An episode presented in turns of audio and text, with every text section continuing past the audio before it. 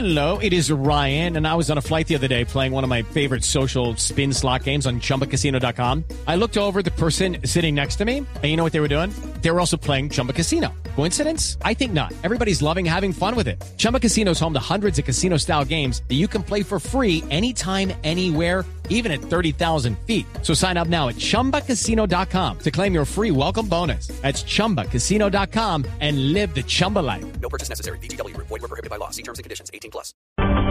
Desde la noche un minuto, estas son las noticias. El presidente Santos confirmó el rescate de cinco de los 15 cuerpos de los mineros que fallecieron en la mina de Río Sucio, en el departamento de Caldas.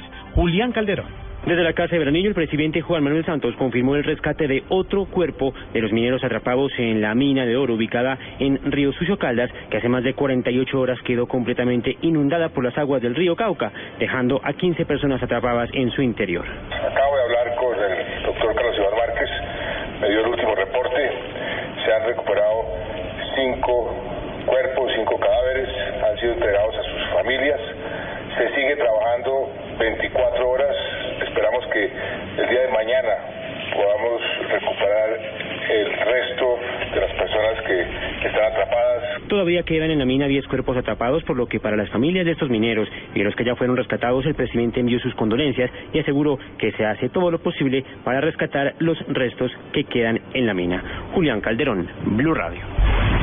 La Alianza Verde confía en que con el papel de representante en la mesa de negociación de paz de La Habana que el gobierno le otorgó a alias Timochenko, las conversaciones de paz se aceleren. María Juliana Silva. La representante del Partido Verde, Ángela María Robledo, dijo que el momento que se vive en La Habana, aunque complejo, es muy importante y agregó que es una buena señal para el proceso que Timochenko llegue a la mesa como negociador. Eh, quizás su, su eh, digamos su condición de comandante general de las FARC, de haber estado tantos años en Colombia mientras el proceso se desarrollaba en La Habana, también le permita a él tener la claridad sobre la urgencia y la necesidad de que el proceso adquiera mayor ritmo en esta fase final. Robledo aseguró que espera Timochenko se convierta en un factor que dé celeridad a los diálogos de paz. María Juliana Silva, Blue Radio. Fuertes vendavales dejaron como resultado cerca de 500 viviendas afectadas en el departamento del Chocó, donde hasta el momento se reporta una mujer muerta y 30 personas heridas. Cristina Monsalve.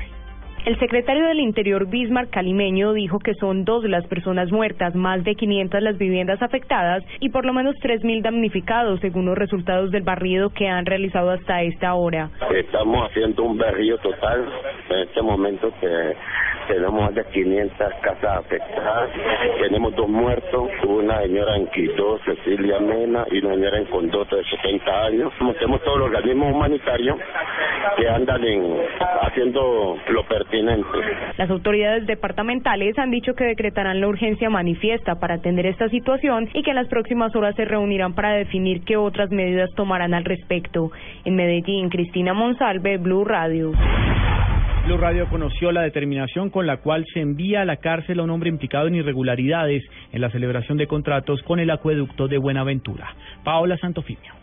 Blue Radio conoció que un juez de control de garantías de Cali impuso medida de aseguramiento contra Diego Perea Figueroa por los delitos de peculado por apropiación, enriquecimiento ilícito y falsedad en documento privado. Según hecho en materia de investigación, la Sociedad de Acueducto de Buenaventura suscribió un contrato con la Unión Temporal PIH por valor de 17 mil millones de pesos, cuyo objeto fue la construcción para el plan de obras de inversiones para el mejoramiento del sistema de acueducto de Buenaventura. Ante el incumplimiento en la ejecución y entrega de avances de obra por parte del contratista, la firma interventora Ingenieros Limitada liquidó de manera unilateral el contrato sin que existiera la devolución de la totalidad del dinero. Paola Santofimio, Blue Radio.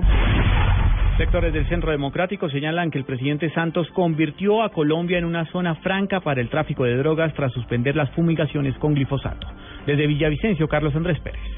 En su cuenta de Twitter, el representante a la Cámara por el Centro Democrático, Fernando Sierra, aseguró que el gobierno del presidente Santos ha convertido el país en una zona franca para el narcotráfico tras la cancelación de la fumigación con glifosato y que además esto afectará a muchos cultivadores.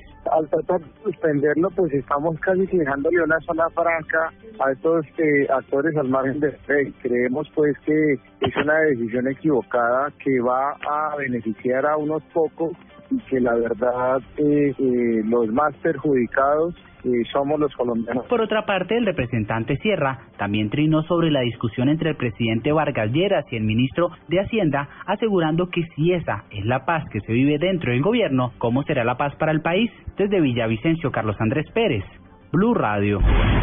En el departamento de Norte de Santander, una de las zonas más afectadas por cuenta de los cultivos ilícitos en el país, destacaron la determinación del gobierno de suspender el uso de glifosato.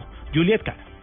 El gobernador de Norte de Santander, Edgar Díaz Contreras, celebra que el Consejo Nacional de Estupefacientes decidiera suspender la aspersión con glifosato sobre los cultivos ilícitos, aunque en el departamento no se realiza esta práctica desde hace siete años, cuando se realizaba especialmente en la zona del Catatumbo, muchas personas, incluyendo niños, resultaron afectadas con problemas respiratorios. Por eso, el mandatario de los norte santanderianos aplaudió la decisión y dijo que hay otras alternativas para la erradicación. Gobernador de Norte de Santander, Edgar Díaz Contreras. Ya hay una decisión por parte del gobierno en lo que respecta a que perjudicaba la salud de los colombianos, yo creo que es bienvenida porque primero está la salud de, los, de los colombianos y nosotros eh, hemos sufrido también en la región del Catatumbo fumigaciones y creo que hay otras formas de erradicar la hoja de coca, yo creo que hay otros mecanismos en los que tienen que utilizar, hay otras estrategias y bienvenida y una decisión ya por parte del gobierno. Desde Cúcuta informó Juliet Cano, Blue Radio.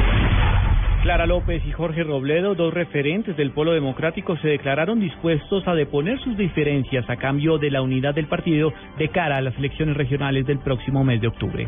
Simón Salazar.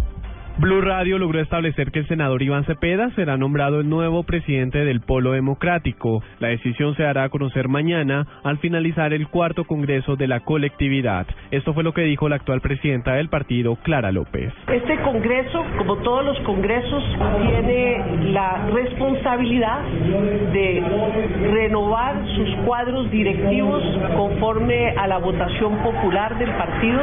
Vamos a elegir presidente, secretario general, comité ejecutivo nacional, comisión de ética y veeduría del partido. De esta forma, el senador Cepeda, quien hace parte de la Comisión de Paz del Congreso, estará a cargo como presidente del Polo Democrático desde enero del próximo año. Simón Salazar, Blue Radio. En Cali sucedió un caso insólito luego de que atraparan a un presunto violador. La comunidad decidió tomar la justicia en sus manos y tuvo que intervenir la policía para evitar que el hombre fuera linchado. Nos informa Nilson Ramos. El hecho se registró en el barrio Las Acacias. Según el secretario de gobierno de la localidad, Néstor Lazo, el presunto violador se ocultó en una casa para protegerse de la comunidad que lo acusaba de violar a una menor de edad. Al parecer un señor, un violador, eh, que violó a una niña, al parecer una niña de nueve años, apareció en el sitio y entonces la comunidad lo linchó, la policía actuó, entonces pues eh, la comunidad le incineró un, vehículo, pero la policía fue, controló todo, bomberos apagó el vehículo. A esta hora el acusado de violación permanece en la estación de policía de la localidad mientras las autoridades investigan el caso. Desde Cali, Nilson Romo Portilla, Blue Radio.